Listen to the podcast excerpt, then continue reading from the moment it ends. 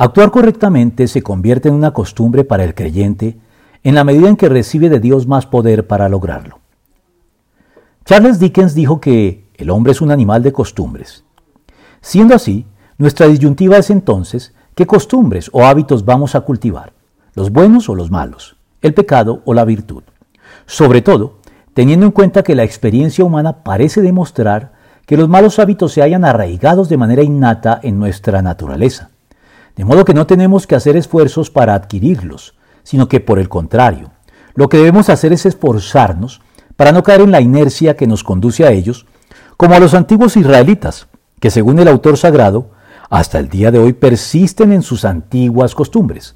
No adoran al Señor ni actúan según sus decretos y sus normas. Segundo de Reyes 17:34.